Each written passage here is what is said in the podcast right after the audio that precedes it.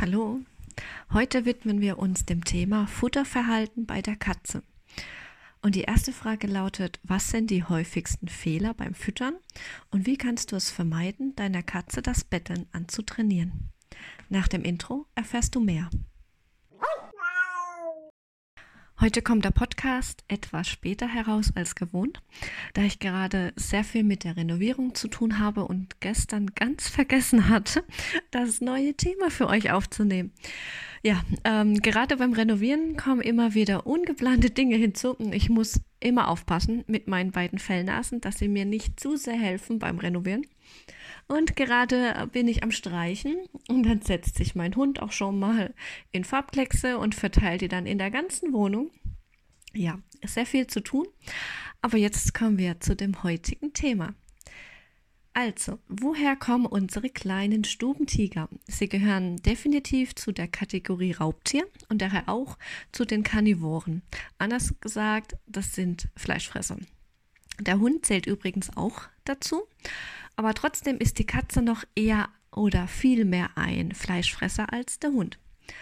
Auch wenn die Katze unterschiedlich groß und verschiedene Fellfarben haben können, ähm, sind sie alle äh, muskulös und geschmeidig und äh, da wiederum perfekt an die Jagd angepasst. Alle Katzen haben ein Scherengebiss, damit können sie die Beute in Stücke schneiden wie mit einer Schere. Und anders als bei Hunden können Katzen ihre Krallen einziehen. Wie du bestimmt schon gemerkt hast, hat auch deine Katze hochentwickelte Sinnesorgane und ist ein absolut schneller Läufer. Die meisten Katzen leben als Einzelgänger oder in der Mutterfamilie. Dies ist eben anders als bei Hunden. Hunden sind ja ähm, Rudeltiere und vereinsamen sehr oft, wenn sie alleine gehalten werden und ähm, sie brauchen definitiv auch unbedingt den Kontakt zu anderen. Ähm, Vorfahre unserer Hauskatze ist nicht die europäische Wildkatze, sondern die afrikanische Wildkatze. Sie wird auch Falbkatze genannt. Warum das so ist? Also die europäische Wildkatze ist sehr scheu und lässt sich nicht zähmen. Die Falbkatze hingegen lässt sich sehr schnell an den Menschen gewöhnen. Kommen wir zum Jagdverhalten der Falbkatze. Sie ist eine nächtliche Jägerin und überwiegend hat sie kleine Nagetiere auf ihrem Speiseplan stehen. Meistens ist sie sehr ungesellig. Weibliche und männliche Tiere leben und jagen für sich alleine. Dies hat auch einen sehr guten Grund, denn einzeln Tiere haben bessere Chancen, sich unbemerkt an ihre Beutetiere heranzuschleichen und können somit besser einen Überraschungsangriff ausführen. Das Revier ist durchschnittlich 50 Hektar groß und jede Falbkatze beansprucht es für sich alleine. Duftmagen helfen ihr, den territorialen Anspruch zu bekräftigen. Wie sieht es mit der Aufzucht der Jungen aus? Ähm, sind die Kitten oder auch Welpen circa vier Wochen alt, beginnt die Mutterkatze mit der Entwöhnung und auch schon mit dem Jagdtraining. Sie bringt tote und manchmal auch lebende Beute, meistens aber sehr kleine Nager in das Nest. Die ähm, kleinen Welpen lernen so selbstständig zu fressen und üben sich auch schon im Jagen, Fangen und Töten. Etwas später kommen die Kleinen mit ihrer Mutter und sie ziehen gemeinsam praktisch um die Häuser. Zuerst in kurzen und dann in längeren Streifzügen. Mit circa drei Monaten unternehmen sie eigene Jagdversuche und mit sechs Monaten trennen sich die jungen Katzen von ihrer Mutter. Mit einem Jahr werden sie geschlechtsreif und richten sich auch ihr eigenes Territorium ein. Ihre Lebenserwartung liegt bei circa 15 Jahren. Wie wurde aus unserer Falbkatze eine Hauskatze? Also man geht davon aus, dass im zweiten bis dritten Jahrtausend vor Christus in Ägypten, manche denken sogar ungefähr 1500 vor Christus, die Katze gezähmt und als Familienmitglied gehalten wurde. Wie bei unseren wilden Hunden ist der Ablauf bei der Falbkatze ähnlich. In Ägypten wurden große Mengen an Getreide angebaut und in den sogenannten Kornkammern gelagert. Mäuse und Ratten werden ebenfalls Gefallen am Getreide gefunden haben Und dies wiederum hat die Wald, äh, Wildkatze angezogen. Nach und nach sind dann Menschen dorthin gezogen zu den Kornkammern und haben Dörfer aufgebaut. Da die Katzen die Mäuse und Ratten in Schach gehalten haben, bekamen sie sehr bestimmt auch von den Menschen Futterreste als Belohnung. Trotzdem wurde die Katze nicht für bestimmte Aufgaben weiter gezüchtet, im Gegensatz zum Hund. Daher hat sich bis heute unsere Katze sehr viel von ihrer ursprünglichen Natur bewahrt. Auch wenn sie sehr eng mit uns Menschen zusammenlebt, lässt sich ähm, nicht genauso erziehen wie ein Hund, sondern bleibt eher so, wie sie ist, nämlich unabhängig und etwas eigenwillig. Ich muss sagen, also meine Katze Chiara verhält sich manchmal schon sehr wie ein Hund. Sie begrüßt mich total freudig, wenn ich nach Hause komme an der Eingangstür. Sie hört auch sehr gut auf ihren Namen, vorausgesetzt, sie hat Lust dazu. Aber hier ist auch der Unterschied zu meinem Hund. Ähm, er hört besser auf seinen Namen als meine Katze. Und manchmal kann ich auch das beste Futter haben oder das beste Essen und meiner Katze ist es ganz egal. Im Gegensatz zu meinem Hund, der dann schon triefend neben mir sitzt und kaum erwarten kann, dass er etwas zu essen bekommt. Trotzdem liebe ich meine beiden Fellnasen und auch gerade deswegen, weil sie so eine tolle Persönlichkeit haben. Unter den Hundenbesitzern sieht man sehr oft Rassehunde und hier wird auch sehr viel Wert auf die jeweilige Rasse gelegt. Rassekatzen hingegen machen nur fünf bis maximal 10% der in deutschen Haushalt lebenden Katzen aus. Schauen wir uns doch mal die Hauskatze und ihren Lebensraum auf dem Bauernhof an. Die Reviergröße von einer Bauernhofkatze hängt von der Populationsdichte ab, also wie viele andere Katzen in unmittelbarer Nähe leben. Das Revier von männlichen Katzen ist meistens so dreimal so groß wie das von den weiblichen Kätzinnen. Ähm, die Zone des Reviers umfasst die Gebäude des Bahnhofs und der Garten. In der Kernzone befinden sich die Hauptfutterplätze und der beste Schlaf- und Nistplatz der Katze. Und daher spielt er eine sehr wichtige Rolle, nämlich als Rückzugsort. Dort kann sie sicher entspannen und meistens leben dort auch mehrere Katzen zusammen. Außerhalb der Kernzone geht jede Katze für sich alleine auf die Jagd. Treffen sich dann mal doch zwei Katzen auf ihren Streifzügen, so gehen diese Fälle oftmals nur sehr selten blutig aus. Also ganz klar ist es, dass es nicht immer so abläuft. Manchmal sind die Kämpfe auch sehr hart und wild. Trotzdem versuchen sie meistens nur einander zu imponieren, durch Anstarren und lautes Knurren und Schreien. Man nennt das auch Drohgesänge. Meistens räumt dann einer der beiden Katzen das Feld. Katzen sind im Durchschnitt 13 von 24 Stunden auf einem Bauernhof aktiv. Also sie jagen alles, was sich bewegt und ihre eigene Körpergröße nicht überschreitet. Das wären zum Beispiel Fliegen, Libellen, Heuschrecken, Regenwürmer, Frösche, Eidechsen, Ratte, Mäuse, junge Kaninchen und Vögel. Und natürlich hauptsächlich Mäuse. Meistens sind sie so zwischen 30 Minuten und zwei Stunden auf der Jagd. Auch wenn äh, mehrere Katzen auf dem Bauernhof leben, dann gehen sie alleine auf die Jagd. Mit äh, ihren beweglichen Ohrmuscheln können sie sehr gut die Richtung der kratzenden und knisternden Mäuse lokalisieren. Sie sind Lauerjäger. Das bedeutet, sie lauern und verharren und beobachten den Eingang des Mäusebaus. Und dies stundenlang. Dabei zeigt eine Katze wirklich eine außerordentliche Geduld.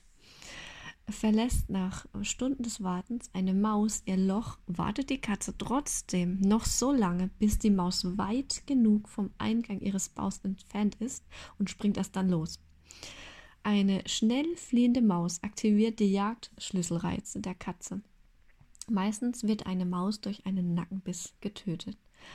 Und manchmal kann man beobachten, wie eine Katze mit ihrer Beute spielt. Sie lässt sie immer wieder los und fängt sie wieder ein. Und für uns ist das ein sehr schlimm anzusehendes Verhalten. Für die Katze ist dies aber sehr wichtig, denn ist die Beute nämlich zu groß für die Katze, kann sie sich eventuell zu sehr wehren und wird erst durch das Spiel ermüdet, bis die Katze gefahrlos den Todesbiss ausführen kann. Also heute weiß man, dass die Fütterung keinen Einfluss auf das Jagdverhalten der Katze hat. Also Katzen, die regelmäßig und ausreichend gefüttert werden, gehen trotzdem auf die Jagd. Und demnach jagen Katzen auch, wenn sie satt sind. Manche äh, denken, um eine Katze verstärkt auf die Mäusejagd zu schicken, gibt man ihr weniger Futter. Aber das bewegt genau das Gegenteil. Hungrige Katzen magern schnell ab und ihre körperliche Verfassung verschlechtert sich sehr. Und es wirkt dadurch auch negativ auf den Jagderfolg aus. Noch dazu darf eine Katze auf keinen Fall hungern. Dazu aber später mehr. Ähm, ich habe eine sehr enge Bindung zu meiner Katze. Ähm, ich weiß, dass es bei anderen Katzen nicht immer so ist. Da ist eine nicht so ganz feste emotionale Bindung zu ihrem Menschen. Ähm, trotzdem spielt hierbei nicht die Fütterung eine Rolle. Also gerade Hauskatzen, egal ob sie alleine oder zu zweit gehalten werden, brauchen sehr viel Kontakt zu ihrem Menschen.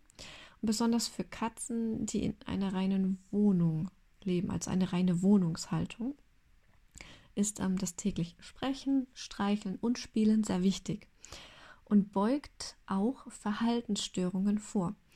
Und gerade das tägliche Spiel ist für eine Katze ein Jagdersatz. So kann die Katze ihren natürlichen Trieb ausleben und sie muss auch beim Spielen Jagderfolge haben, also ihre Beute auch öfter mal erwischen. Ähm, ja, wie schon gesagt, ist die Katze ein Fleischfresser und ihre natürliche Beute sind Mäuse und andere Kleintiere. Diese liefern ähm, Vitamine, Mineralien und Ballaststoffe.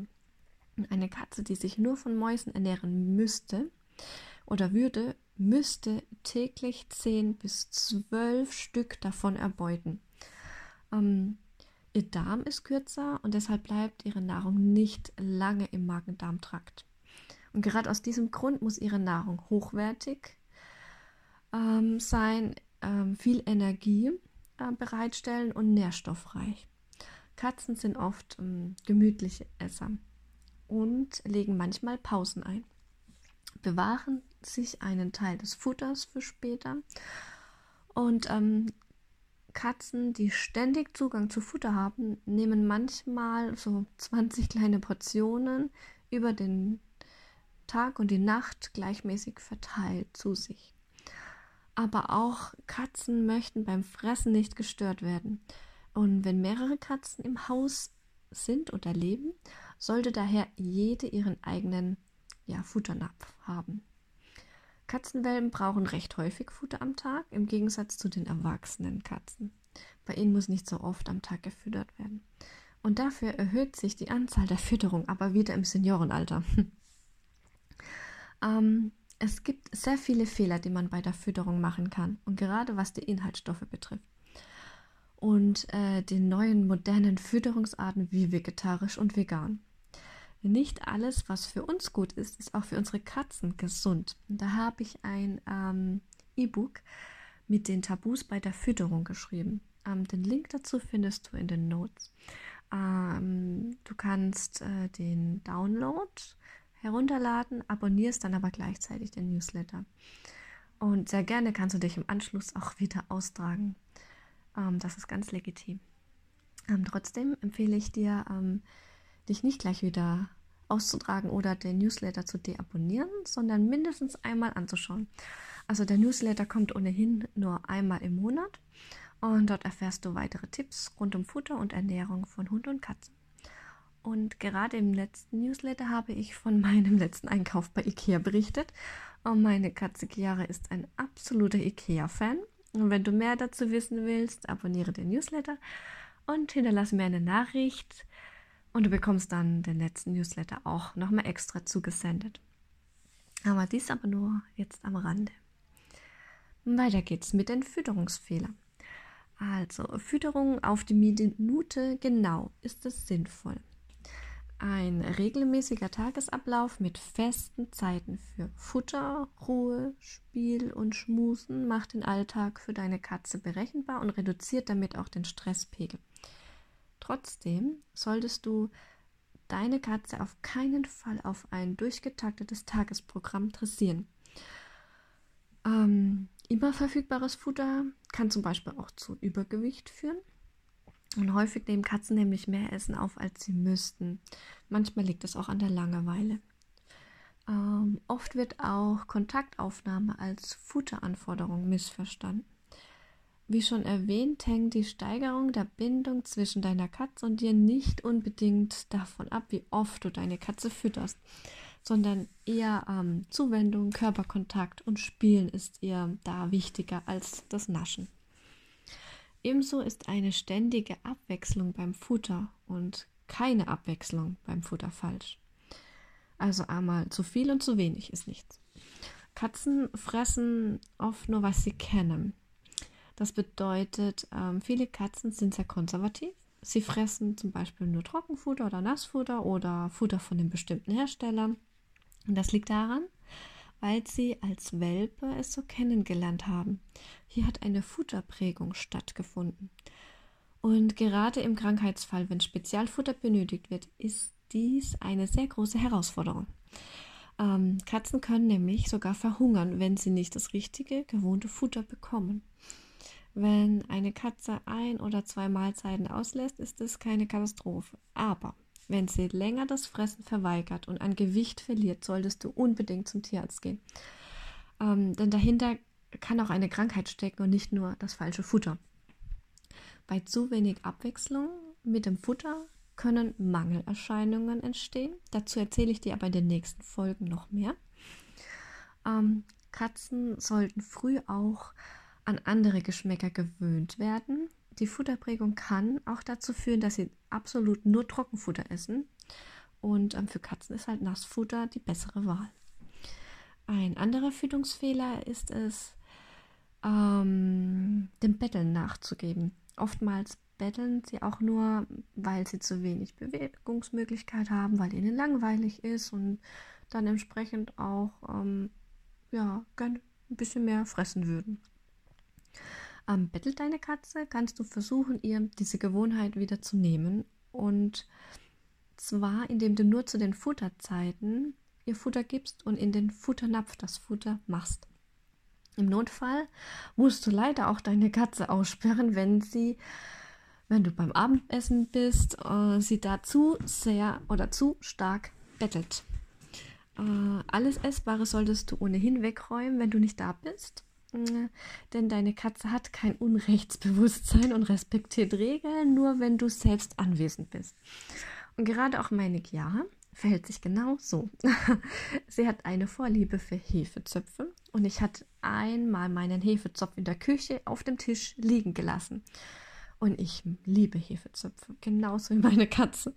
Und äh, meine Katze habe ich dann allein gelassen und die Tür nicht zugemacht von der Küche. Und als ich nach Hause kam, war ein gutes Stück von meinem Hefezopf einfach so verschwunden. ja, das passiert mir äh, trotzdem immer mal wieder. Ähm, egal wie gut ich äh, denke, mein Essen verrollen versteckt zu haben, meine Katze findet es sehr zuverlässig. Und sehr witzig ist es, vor allem, wenn meine Katze auf meinem Esstisch Essen findet. Weil ähm, wenn ich kurz weg bin und sie denkt, sie kann das jetzt vom Tisch herunterholen, dann schmeißt sie es ja immer nach unten, aber dann hat sie Pech, weil dann ähm, mein Hund sofort zur Stelle ist und das ganze Beweismittel vernichtet. ja, ähm, trotzdem gehen die beiden sehr gut miteinander um, wenn es ums Thema Essen geht.